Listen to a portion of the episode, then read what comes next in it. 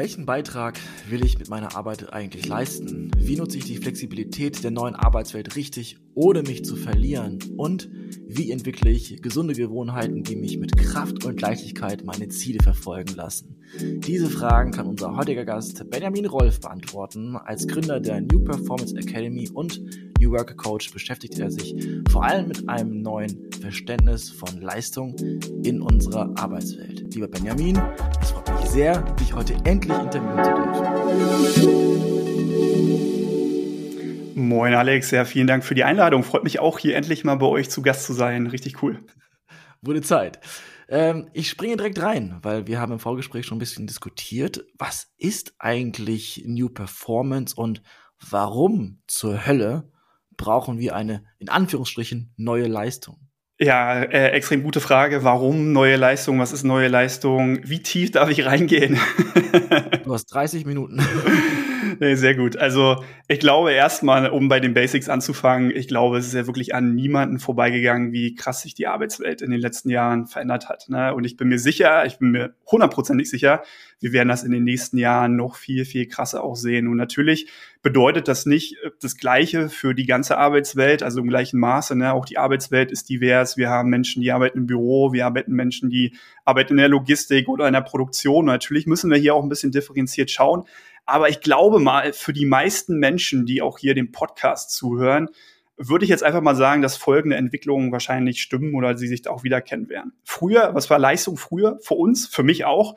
Leistung war relativ viel von Montag bis Freitag zwischen 8 bis 18 Uhr in einem Office erstmal zu sein. Alles, was da passiert ist, war ja Leistung und für manche war vielleicht auch die größte Leistung, anwesend zu sein, würde ich jetzt mal sagen. Ne? Also auch ein bisschen mehr darüber hinaus, aber eigentlich war Leistung erstmal alles das, was dort stattgefunden hat. Und wenn ich jetzt heute Menschen frage, vielleicht auch Menschen, mit denen ich zusammenarbeite, auch Teams, mit denen ich zusammenarbeite, was war letzte Woche die größte Leistung für dich oder auch die größte Leistung, die du erbracht hast? Mal ein paar Beispiele. Ne? Da könnte zum Beispiel ein Produktmanager mir sagen, ey, ich bin endlich auf diese eine Produktidee gekommen und wann nicht um 13 Uhr am Mittwoch im Office, sondern unter der Dusche oder vielleicht mittags beim Laufen gehen. Ne? Die eine Idee, vielleicht wo man schon zwei Monate rumgeknobelt hat. Vielleicht aber auch eine Führungskraft, die sagt, ey, da war so ein Konflikt, den habe ich schon drei Jahre mit mir irgendwie ne, hergetragen und irgendwie musste ich den mal klären. Und ich habe den nicht irgendwie 30 Minuten in meinem Office irgendwie am Freitagnachmittag geklärt, sondern wir haben uns mal Zeit genommen, wir sind spazieren gegangen an der Alster mit der Mitarbeiterin und wir konnten das richtig gut klären, um mal einfach den Rahmen so ein bisschen aufzubrechen. Oder vielleicht eine andere Person, die sagt, oh, ich muss so an einem Konzept arbeiten, mal so ein richtig tiefes Strategiepapier. Ich habe das nicht im Office gemacht, irgendwie Montag zwischen ne, den ganzen Kolleginnen und dem ganzen Gewusel im Office, sondern nachdem ich die Kinder ins Bett gebracht habe, nachdem zu Hause endlich mal Ruhe war, 20 Uhr im Flow, wann ich meine beste Energie habe und wann ich vielleicht auch kreative Leistungen vollbringen kann. Und ich glaube, daran sehen wir schon, Arbeit, Leistungserbringung verändert sich. Ne? Es ist immer weniger an einen Ort gebunden, immer weniger an eine Zeit gebunden. Selbst Zusammenarbeit, ne, selbst Kollaboration, muss man ja sagen, heutzutage brauchen wir nicht mehr, dass ein ganzes Team oder alle Menschen an einem Ort zur gleichen Zeit zusammenkommen. Ne? Auch da haben wir andere Wege. Und ich glaube, dass das erstmal so ein bisschen die Basis dafür ist, um sich auch die Frage zu stellen, naja, wie verändert sich vielleicht auch der Leistungsbegriff? Ne? Und das war für mich tatsächlich auch der Anfang, mal anders über Leistungen nachzudenken und auch mal darüber nachzudenken, was kann denn so ein bisschen dieser neue ähm, Performance-Begriff tatsächlich auch für die neue Arbeitswelt sein. Das klingt jetzt für mich so ein bisschen so, als müssten wir immer und stetig leisten und liefern können. Verstehe ich was falsch? Verstehst du natürlich falsch. Ja, also New Performance, ne, um da mal auch mal reinzugehen. Also mir geht's natürlich nicht um ein höher, schneller, weiter, ne, im Sinne vielleicht auch so eines sehr extremen ähm, High-Performance-Gedankens. Ne. Es geht nicht um Selbstoptimierung, sondern es geht tatsächlich darum, ähm, mal für sich zu reflektieren, wie findet Leistung heute statt und was brauchen wir tatsächlich, um auch eine gute, eine nachhaltige, eine sinnstiftende Leistung zu vollbringen. Und all diese Punkte, die ich gerade genannt habe, spielen natürlich eine Rolle. Und für mich sind es gerade in dem New Performance Aspekt zwei Dinge, die ich tatsächlich immer sehr, sehr stark in den Mittelpunkt rücke. Das eine ist tatsächlich das Thema äh, Sinn unserer Leistung. Also sich die Frage erstmal zu stellen, wofür tun wir überhaupt diese Dinge, die wir tun? Und natürlich ne, steckt so ein bisschen dieses große Purpose-Thema darüber. Wir müssen das gar nicht so krass aufblähen. Ich finde allgemein überhaupt mal sich die Frage zu stellen, naja, ähm, hat es einen Sinn, was wir machen? Was ist der Beitrag von dem, was ich hier tagtäglich überhaupt tue? Ähm, schaffen wir es, die richtigen Prioritäten zu setzen? Schaffen wir es, irgendwie Klarheit für unsere Arbeit zu gewinnen? Das ist für mich eigentlich der Anfang für gute, für nachhaltige, für wirksame Leistungen. Nicht nur für mich individuell, nicht nur im Team, sondern eigentlich auch gesellschaftlich die richtigen Dinge zu tun. Und das Zweite ist natürlich die Frage, naja, wenn wir jetzt wissen, was wir tun wollen und wofür wir uns einsetzen wollen, wie machen wir das? Und gerade bei dem Wie steht für mich auch in dem New Performance-Kontext das Thema Gesundheit enorm weit oben. Und ich glaube, das sehen wir halt natürlich auch an extrem vielen Zahlen, ähm, Stresslevel, Leistungsdruck, ähm, ne, insgesamt vielleicht ja Druck am Arbeitsplatz, was immer weiter auch zunimmt. Wie schaffen wir es hier auch für Entlastung zu sorgen? Wie schaffen wir es hier vielleicht auch eine gesunde Gesellschaft und eine gesunde Arbeitswelt auch aufzubauen. Und ich glaube, hier können wir tatsächlich auch die Chancen von New Work, auch die neuen Flexibilitäten, die neuen Gestaltungsräume dafür nutzen, um genau das zu tun. Und dafür trete ich auch mit New Performance an. Mega nice. Ähm, Gerade für den zweiten Punkt würde ich direkt eingehen, denn wenn man dir so ein bisschen folgt, auch auf LinkedIn zum Beispiel, weiß man, du bist sportbegeistert und auch da spielt natürlich Leistung eine große Rolle. Bist du Ironman oder nur Triathlet? Also es ist immer situativ abhängig. Dieses Jahr kein Ironman, aber ich habe auch schon mal einen Ironman gemacht. Okay, perfekt. Also sehr beeindruckende sportliche Leistung. Kannst du uns da nochmal ein paar Brücken bauen? Weil wir haben im Podcast natürlich auch schon SportlerInnen gehabt, wie den Dr. Wladimir Klitschko zum Beispiel, die ja immer sagen, da gibt es ähm, Ansichtsweisen, die man übertragen kann. Wie ist es bei dir? Der lernst du aus deinem Sport was für die Arbeitswelt? Ich glaube, wir können so unendlich viel aus dem Sport lernen für die Arbeitswelt. Ne? Wenn man jetzt mal so auf den Sport schaut, ähm, eine typische Sportlerkarriere von außen würde man doch denken, hey, das sind doch die, die immer nach den Rekorden streben, ne? Und das ist doch eigentlich genau die äh, Verkörperung von höher, schneller, weiter. Aber ich glaube, teilweise ist das Gegenteil ist der Fall. Ne? Also ein Sportler, eine Sportlerin will vielleicht dieses Jahr neue Rekorde schaffen, aber sie oder er hat eigentlich das größte Interesse daran, eine nachhaltige lange Karriere zu haben. Ne? Weil ähm, ich glaube, da, da davon zehren natürlich auch SportlerInnen und vor allen Dingen vielleicht sich auch Jahr für Jahr ein bisschen zu steigern, vielleicht auch noch mehr zu schaffen, vielleicht auch noch mal den neuen Rekord vielleicht auch zu schaffen. Aber, und das finde ich ist ganz wichtig, diese intensive Leistung, diese vielleicht auch intensive Leistung, einen Rekord zu schaffen oder vielleicht auch mal ein intensives Training zu absolvieren, um dorthin zu kommen, ist bei den meisten SportlerInnen, so wie ich es auch aus dem Triathlon-Sport kenne, vielleicht zehn Prozent der Trainings- und äh, Sportzeit. 90 Prozent ist super regenerativ, 90 Prozent ist sehr, sehr entlastend und das brauchen sie auch, um tatsächlich auch nachhaltig überhaupt ja, sich diese Karriere letztlich aufbauen zu können. Und ich sehe tatsächlich, dass wir in der Arbeitswelt fast umgekehrt denken, leben und auch arbeiten. Ne? Also eigentlich immer auf einem sehr, sehr hohen Taktlevel sind, äh, sehr, sehr intensive äh, Arbeit auch nachgehen und tatsächlich dieses ganze Thema Regeneration, Thema Pausen, hinten anstellen. Ne? Und das wird ja teilweise ähm, mit dem digitalen Arbeiten noch schlimmer. Also wo Meetings back-to-back -back stattfinden, wo wir eigentlich wenig Raum für wirkliche Entlastung schaffen. Und Entlastung, um das nochmal kurz klarzustellen, heißt für mich halt nicht, der Urlaub, den wir alle drei Monate mal für zwei Wochen machen, sondern das ist äh, täglich. Ne? Also täglich sich Raum für Pausen, für Regeneration zu nehmen, um auch diese nachhaltige, gesunde Leistungsfähigkeit überhaupt erreichen zu können. Also das ist für mich die eine entscheidende Brücke auch zum Thema Sport. Aber heißt das dann, dass du in deiner New Performance Academy auch beibringst, richtig Pausen zu machen? Auf jeden Fall.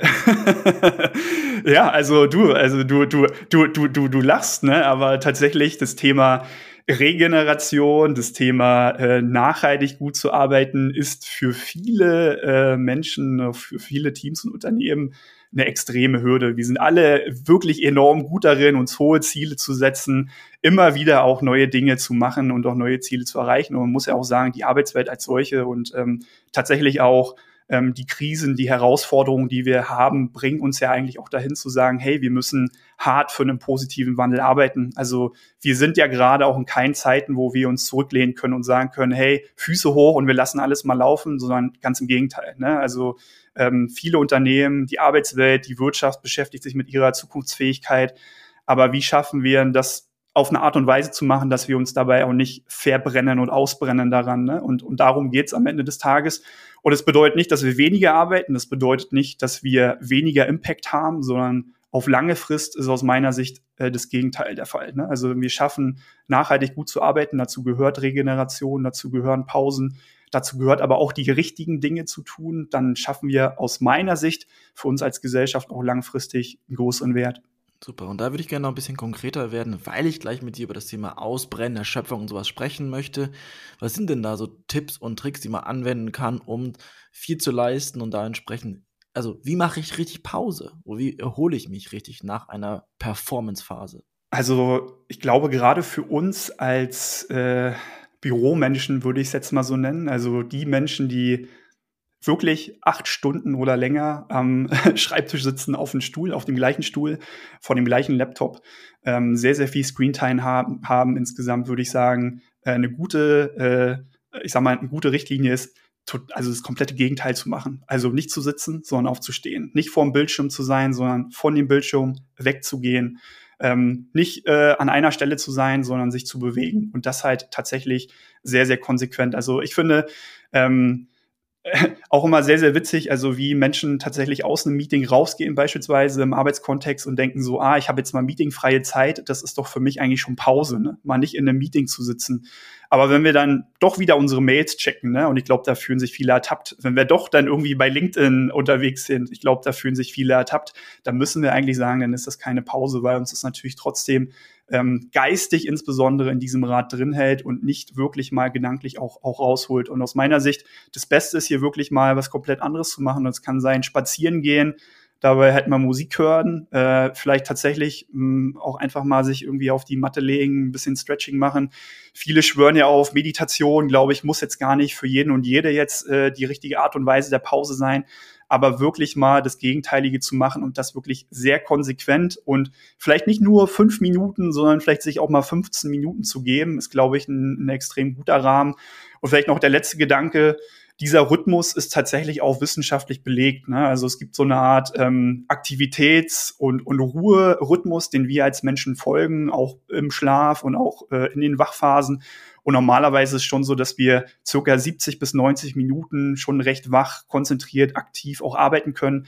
Aber nach diesen 70 bis 90 Minuten müde werden, unkonzentriert werden und eigentlich auch eine Pause brauchen, die mal mindestens so 20, 30 Minuten sein sollte. Viele von uns nutzen dann halt den Kaffee oder andere Substanzen, um das tatsächlich zu übertünchen.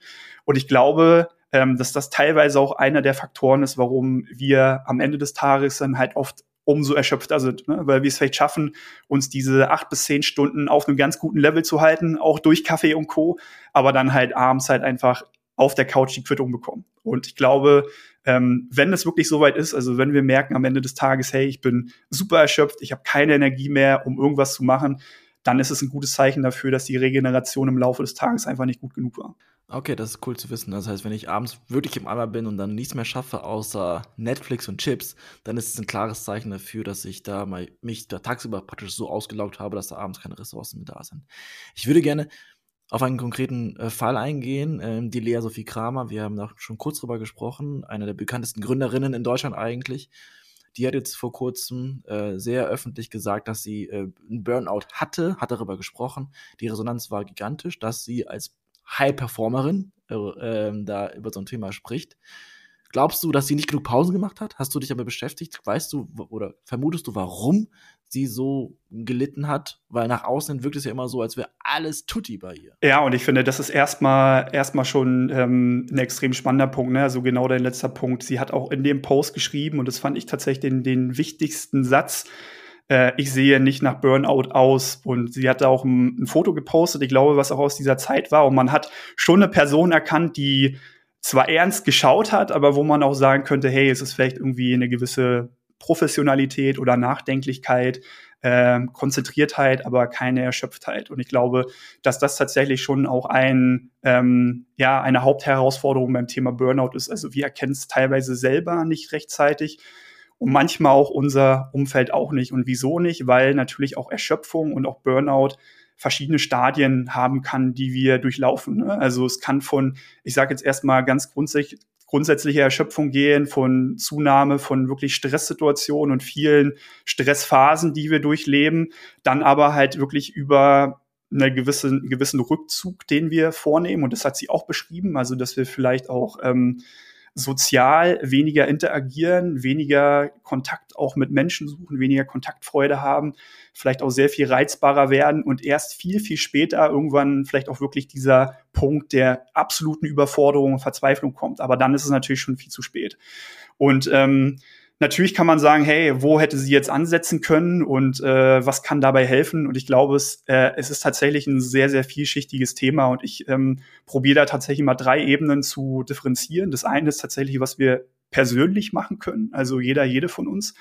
Und tatsächlich ist es einerseits mal auch zu reflektieren, welche Muster habe ich denn, die mich tatsächlich in so eine Situation bringen können. Und bei manchen ist es schon alleine sowas wie, äh, ich neige zu einem hohen Perfektionismus. Ich mache mir insgesamt schon sehr viel Druck oder habe vielleicht auch so eine Art inneren Antreiber, der mich dazu bringt, eigentlich immer konstant hart zu arbeiten. Und wenn ich nicht hart arbeite, dann ist meine Arbeit auch nichts wert. Also das sind schon mal ich sage jetzt mal, gefährliche in Anführungsstrichen Motivatoren, die tatsächlich uns so in Richtung Burnout bringen können.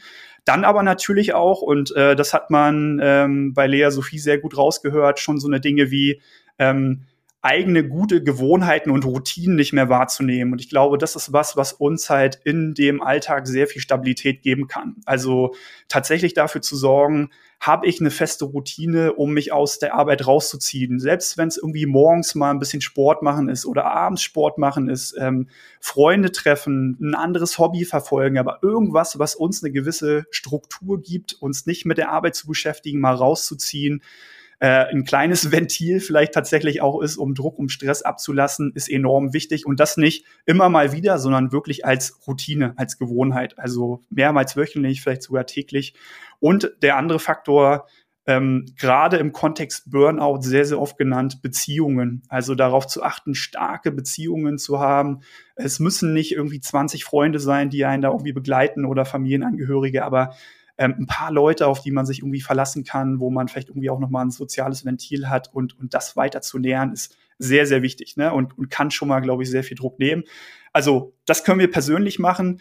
Äh, zwei weitere Ebenen, um mal kurz anzuschneiden. Natürlich ähm, spielen die Systeme, in denen wir arbeiten, eine Riesenrolle. Ne? Also äh, wie ist mein Team drauf? Wie ist die Arbeitskultur? Wie viel Druck? Wie viel Leistungsdruck? Ähm, wie hoch sind die Ziele, die gesetzt werden? Sind die überhaupt realistisch? Also wir können sehr, sehr viel auch schon an unserer Arbeitskultur, an der Art und Weise, wie wir auch unsere Arbeit in den Systemen, äh, Organisationen managen, tun um Druck rauszunehmen und um letztlich vielleicht auch einen gesünderen Rahmen zu schaffen. Und da können Führungskräfte bei unterstützen, da können Kolleginnen bei unterstützen, finde ich sehr, sehr wichtig. Also da kann tatsächlich auch jedes Team Verantwortung übernehmen. Ne? Und natürlich das Dritte, um vielleicht noch mal ganz kurz das auch zu nennen, ist auch unsere Gesellschaft. Ne? Es sind die Rollenbilder, die wir haben. Und ich glaube tatsächlich, ohne Stereotypen hier schüren zu wollen, tatsächlich ähm, sind teilweise halt schon Frauen, auch arbeitende Frauen, sehr, sehr belastet, insbesondere durch die Doppelbelastung, Mental Load aus vielleicht Familie, aus Care-Arbeit, unbezahlte Arbeit ja am Ende des Tages, plus äh, dann halt wirklich ein Job, der gemacht wird. Ne? Und da zeigen tatsächlich viele Studien, dass da Frauen noch mal viel, viel stärker belastet sind. Und ich glaube, auch das ist ja ein Thema, was wir im Kontext New Work probieren, mehr und mehr auch zu drehen. Ne? Also da auch mehr Gleichberechtigung hinzubekommen, dass auch dieser Mental Load halt nicht bei den Frauen so sehr liegen muss. Ne? Aber die Gefahr ist natürlich dadurch viel, viel größer. Jetzt bist du in ein sehr wichtiges Thema eingestoßen. Trotzdem muss ich dich noch nach deiner persönlichen äh, Meinung fragen zu deinem eigenen Radar. Also wann merkst du bei dir selber, dass du eine richtige Pause brauchst? Oder ist es bei dir so, dass du so new performst, dass du das, das, das nie ausschlägt, dein Radar. Also nee, tatsächlich, äh, tatsächlich merke ich das bei mir gleichermaßen. Ich finde, äh, auch, auch wenn ich an dem Thema New Performance arbeite, äh, muss ich selber sagen, ist es für mich natürlich, ich bin manchmal mein eigenes Experiment, ne? auch so im Sinne von, von New Performance halt zu schauen, was hilft mir dabei, auch meinen eigenen Ansprüchen tatsächlich irgendwo auch gerecht zu werden. Und ich nehme tatsächlich schon zwei Dinge enorm wahr. Also wenn ich meine Routinen breche, dann ist es ein schlechtes Zeichen. Also wenn ich äh, am Ende der Woche merke, ich habe ähm, Termine, die ich eigentlich mit mir selber vereinbare, ähm, depriorisiert für Arbeit, ist es oft ein schlechtes Zeichen. Das kann ich mal eine Woche machen, vielleicht maximal zwei Wochen. Wenn ich es öfter mache, dann müssen eigentlich die Alarmglocken angehen bei mir. Ne? Und äh, ich glaube, was wir dafür brauchen, ist tatsächlich eine Art von Selbstreflexion. Also zu schauen, habe ich eine Wahrnehmung dafür, wann genau das passiert?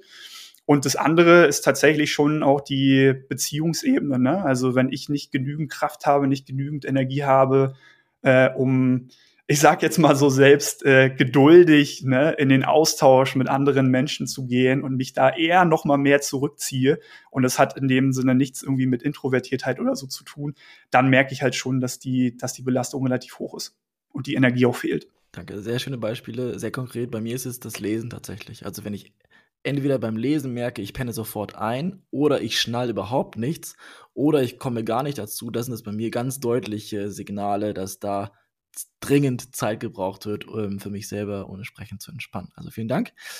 Ähm, das Thema Gesellschaft. Äh, super wichtig, dass du angesprochen hast. Jetzt gibt es ähm, gerade aktuell den Vorschlag, aufgrund der, des hohen Leistungsdrucks, den Bedarf nach Leistung, die Arbeitswoche auf 42 Stunden zu erhöhen. Äh, ich glaube, das ist schon wieder ein bisschen was vom Tisch, aber dass allein so was vorgeschlagen wird, ist ein bisschen absurd gerade, oder? Es klingt erstmal absurd, ne? Definitiv. Und ich glaube, man hat das auch an den, an den Reaktionen gesehen, die man jetzt so bei, bei LinkedIn, Twitter und Co. lesen konnte. Ich muss auch sagen, also im ersten Moment fand ich es auch tatsächlich sehr absurd und trotzdem bin ich da immer relativ ähm, demütig, weil ich so denke, so die, die ganzen volkswirtschaftlichen Zusammenhänge äh, maße ich mir nicht an, verstehen zu können. Aber was ich glaube ich schon sehr gut verstehen kann, ist natürlich wiederum so diese, diese Perspektive New Performance und äh, ich sag mal gesunde, nachhaltige Arbeitswelt.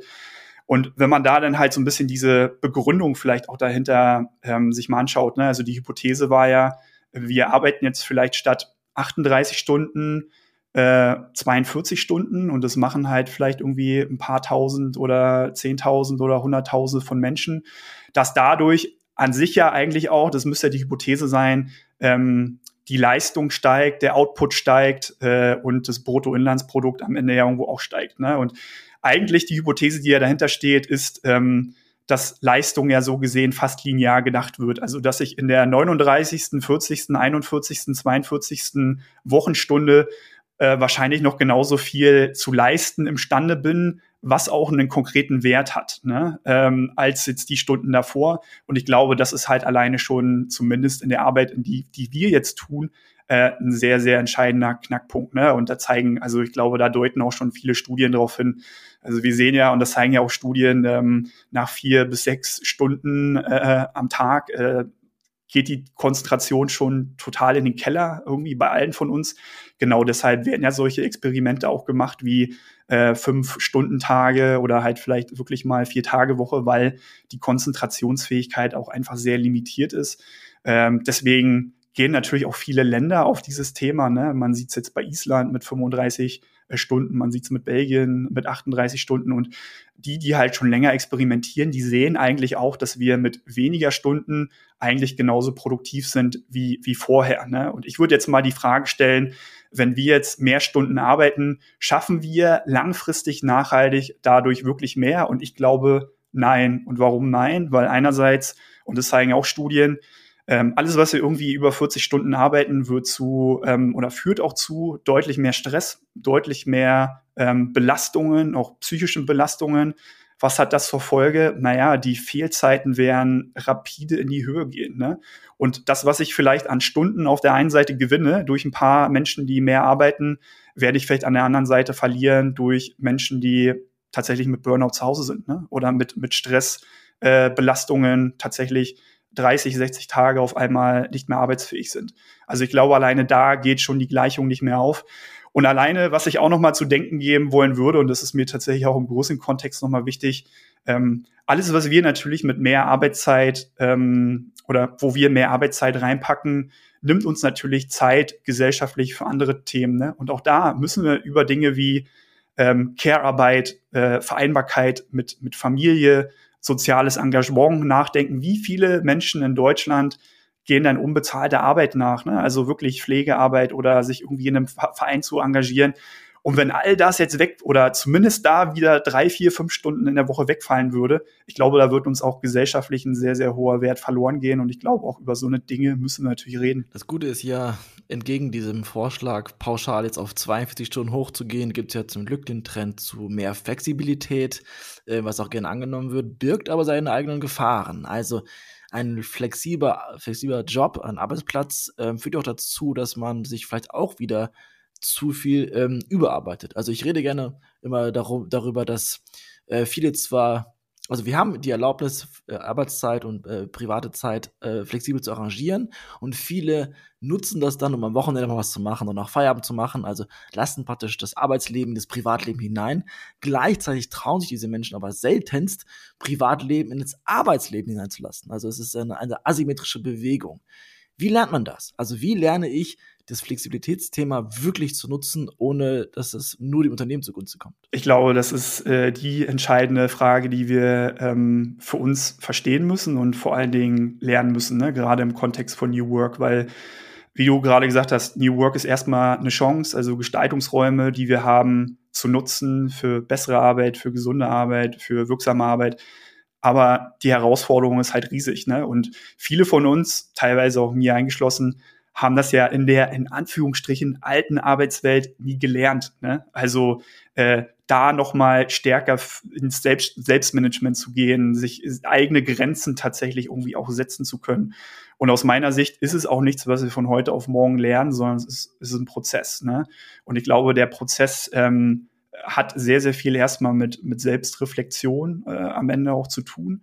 Und das kann, muss nicht jeder alleine machen, das kann auch in Teams passieren, finde ich auch immer sehr, sehr wichtig. Also nicht die Menschen alleine zu lassen, sondern wenn man jetzt mal wirklich irgendwie das in so ein Unternehmen denkt, ähm, als Führungskraft mit dem Team zusammen regelmäßig und sei es halt vielleicht irgendwie einmal am Monat irgendwie auch eine Retro zu machen und auch Themen wie Arbeitsbelastung, ne, wie Wohlbefinden, wie Gesundheit, wie Stress und so weiter mal mitzudenken und zu überlegen, was brauchen tatsächlich die Menschen, was sind die Bedürfnisse, ähm, um ja tatsächlich Arbeit besser, gesünder auch für uns zu gestalten. Und das ist, ähm, das ist ja für jeden komplett unterschiedlich. Also es gibt ja tatsächlich Leute, und ob es Selbstständige sind oder ob es ArbeitnehmerInnen sind, die gerne am Wochenende arbeiten und die damit gar kein Problem haben und andere stresst das wiederum total. Ne? Manche wie ich es vorhin im ersten Beispiel auch gebracht habe, ähm, haben abends so eine krass fokussierte und kreative Phase und da gehöre ich zum Beispiel auch mit dazu und wollen ganz gerne diesen Raum für sich nutzen.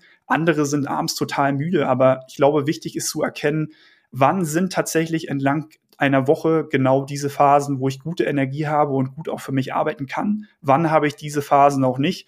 Und wenn ich diese Phasen aber auch nicht habe, ähm, dann tatsächlich sich auch die Ruhe und die Pause auch zu gönnen, auch ganz klare Grenzen zu setzen und nicht nur für sich selber diese Grenzen zu setzen, sondern äh, das auch zu kommunizieren und das auch wirklich transparent zu machen. Und ich glaube, gerade dieses Kommunizieren ähm, und dieses ähm, Verteidigen in gewisser Weise ist auch das, was, was, was so schwierig ist und was, glaube ich, auch vielen schwerfällt. Ne? Dann halt nicht zu sagen so, ah, okay, ich nehme jetzt dieses Meeting doch an. Ne? Ich habe mir zwar jetzt eigentlich drei Stunden längere Mittagspause eingetragen, weil ich abends äh, jetzt noch ein bisschen arbeiten wollte, aber jetzt ist dieses wichtige Meeting, das muss ich jetzt irgendwie doch machen.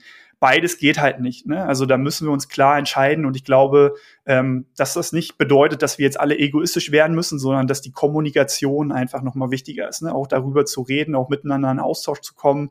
Bedürfnisse zu verstehen und am Ende dann wirklich den besten Weg für uns, für uns alle zu finden. Wunderbar. Zum Abschluss äh, doch nochmal das Thema Purpose oder Sinnhaftigkeit, weil du auch gesagt hast, das gehört einfach zum Thema Leistung dazu.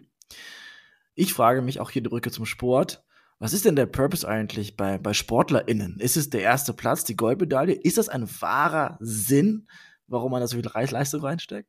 Ich glaube, das wird dir im Zweifel jeder, jeder auch anders beantworten. Also ähm, ich kenne tatsächlich äh, LeistungssportlerInnen, die machen den Sport vielleicht eher ähm, für den Sport und die Sache an sich. Also die ziehen so viel Freude und ähm, Feedback aus dieser Sache heraus, dass das alleine schon sinnstiftend ist, ohne dass zwangsläufig der höhere Sinn da drin ist. Ne? Weil ich glaube, da müssen wir auch ein bisschen unterscheiden. Das eine ist, hat die Sache einen Sinn oder stiftet sie einen Sinn für mich? Und eine Sache kann für mich schon einen Sinn stiften, wenn ich merke, ich habe zum Beispiel eine Fähigkeit oder eine Leidenschaft, die ich der ich nachgehen kann und ich werde zum Beispiel besser in einer Sache. Ne? Ähm, sie erfüllt mich, die Sache an sich erfüllt mich schon. Ich komme in den Flow. Alleine das kann schon ein sehr sinnstiftendes Gefühl sein und das nehme ich tatsächlich schon bei, bei vielen SportlerInnen wahr. Also, dass die Sache an sich halt tatsächlich so viel zurückgibt. Es gibt aber natürlich auch Menschen, die ähm, mit der Sache, die sie tun, vielleicht ein höheres Ziel verfolgen, was sein kann, andere zu inspirieren, ne? andere zu Bewegung zu inspirieren, ähm, andere dazu zu inspirieren, ein aktives Leben zu führen und halt nicht äh, den ganzen Tag zu zocken ne? oder irgendwie zu Hause zu sitzen und äh, Chips zu essen. Aber ähm, ich würde jetzt nicht sagen, dass das jeder Sportler und nicht jede Sportlerin ist. Ne? Also ich glaube, da gibt es tatsächlich schon sehr, sehr unterschiedliche Motive dahinter. Und auch was das Thema Sinn angeht, ähm, muss man sagen, und ich nehme das tatsächlich auch in der Wirtschaft insgesamt wahr, nicht jede Karriere startet ja schon mit dem großen Sinn. Ne? Also auch Sinn ist ja fast ein Reifeprozess. Wie viele auch Unternehmer und UnternehmerInnen gibt es zum Beispiel auch, wo man sagen würde, boah, die haben ihre Karriere vielleicht eher gestartet mit äh, großen Dollarzeichen äh, vor den Augen, aber haben irgendwie über 10, 20 Jahre dann doch irgendwann gemerkt, das ist nicht alles im Leben und sind dann doch irgendwann einen sehr, sehr sinnstiftenden Weg noch eingeschlagen. Also ich glaube auch, dass Sinn und Sinn zu stiften, Beitrag zu leisten, ist auch ein Reifeprozess, ist ein Entwicklungsprozess. Und es wird äh, bei SportlerInnen so sein, es wird bei UnternehmerInnen so sein, das wird bei MitarbeiterInnen genauso sein hätte ich nicht gedacht, dass du das so beantwortest, weil, also, ich habe die Biografie von Jan Frodeno gelesen und der entsprechend ein sehr erfolgreicher Ironman ist und der, als er dann irgendwie Weltmeister war mit Weltrekord, alles erreicht hatte, eingebrochen ist mental, weil er schon irgendwie das erreicht hat und nicht mehr wusste, wohin mit sich so ungefähr, um dann für sich ein neues Ziel zu setzen. Ich glaube, das war dann Olympia äh, um da entsprechend weiterzumachen. Und das war sehr beeindruckend, um zu, zu erfahren, wie, was passiert eigentlich, wenn man diesen Purpose irgendwie erreicht. Und ich denke auch so bei, bei Sportlern wie, weiß nicht, Lewis Hamilton zum Beispiel, Formel 1, immer Erster, immer Erster, so befriedigt das irgendwann. Ich dachte irgendwie, das ist genau das, warum das die SportlerInnen machen und wollte jetzt eigentlich die Brücke bauen hinzu, ist es ein Purpose, das beste, geilste, größte Unternehmen aufzubauen oder ist das kein wirklicher Purpose, deiner Meinung nach? Und tatsächlich, also richtig, richtig cooles Beispiel ne, mit, mit Jan Frodeno. Und da will ich auch mal reingehen, weil von außen betrachtet würde ich sagen, was hat ihn tatsächlich so ein bisschen zum, äh, zum Kippen gebracht? Und meine Hypothese ist, die erste Hälfte seiner Karriere bis zu den ersten großen Zielen war er vermutlich sehr extrinsisch motiviert, also sehr, sehr stark ausgerichtet am Gewinn, am äh, tatsächlich irgendwie Olympia vielleicht gewinnen, Weltmeister werden. Und wenn du natürlich, und das sehen wir in der Arbeitswelt genauso, ne, wenn wir entweder das erreichen oder dieser extrinsische Wert wegbricht, dann bricht halt die Motivation weg. Und bei ihm nimmt man tatsächlich schon, ich meine, er ist jetzt schon ein sehr, sehr reifer Athlet mittlerweile, ne? Bei ihm hat man tatsächlich schon wahrgenommen, natürlich spielt das Gewinnen und das irgendwie auf einem hohen Level weiterhin Sport machen eine große Rolle aber er strahlt viel, viel mehr aus, dass es um den Prozess als solches geht. Also die Motivation im Sport tatsächlich aus dem Intrinsischen kommt. Ne? Und, und wie gesagt, ich glaube, da ist tatsächlich der Sport als solches fast, fast Sinn genug manchmal. Schön. Dann meine abschließende Abschlussfrage zum Abschließen. Was ist dein Purpose? Eine richtig, richtig große abschließende Frage hier zum Abschließen. Mein Purpose ist tatsächlich, ähm, sowohl Menschen als auch ähm, Unternehmen äh, dazu zu inspirieren, aber auch dabei zu begleiten, ein gesundes, ein sinnstiftendes Arbeitsleben zu gestalten, weil ich glaube, dass das der Schlüssel auch zu einer nachhaltigen Gesellschaft ist und der Schlüssel auch dazu, viele große Themen und Probleme, die wir in der Welt haben, zumindest anzugehen.